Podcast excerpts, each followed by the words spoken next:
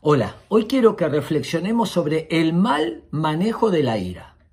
Tengo problemas con el enojo. No puedo administrar o manejar o regular mi enojo. ¿Por qué? Entre los muchos motivos, anoté aquí algunos. Los disparadores. No conocer cuáles son nuestros disparadores. Todos nosotros hay distintas situaciones que nos generan un aumento del enojo o más eh, facilidad para enojarnos. Tenemos que conocer cuáles son esos disparadores para evitarlos o delegarlos o prepararnos porque sabemos que esos botones no se enojan más que otras situaciones. Conocer nuestros disparadores.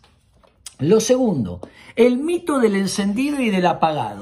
Hay personas que creen que o me enojo o no me enojo, o todo o nada, es matar o morir. Entonces son personas muy tranquilas, pero creen que cuando se enojan tienen que explotar. No pueden encontrar el balance, el punto medio, reconocer el enojo, hablarlo, expresarlo, gastarlo, decirlo, sino que entonces se manejan en los extremos. Otro motivo, actuar el enojo. La persona siente enojo, escribe 20 hojas, lo sube a las redes, lo descarga le cuesta ponerse límites, le cuesta tener capacidad de espera, le cuesta reflexionar, le cuesta meditar y lo que hace casi infantilmente es descargar el enojo. Yo soy frontal y digo todo lo que siento y lo que pienso. Capacidad de espera, tolerancia a la frustración es un signo de madurez emocional. Y lo último, no me enojo nunca. Yo no me enojo nunca.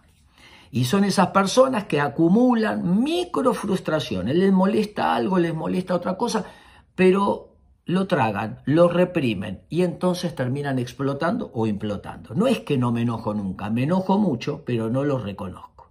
Muchas personas van acumulando esas micro frustraciones en vez de hablarlas, de decirlas, de gastarlas. Reconocer que nos enojamos, conectar con el enojo y meditar, pensar qué me conviene, cómo me conviene, de qué manera, esperar que el enojo disminuya y entonces uno tiene visión amplificada y puede tomar mejores decisiones. Aprender a regular nuestras emociones es un signo de salud y de inteligencia emocional. Espero que les sirva.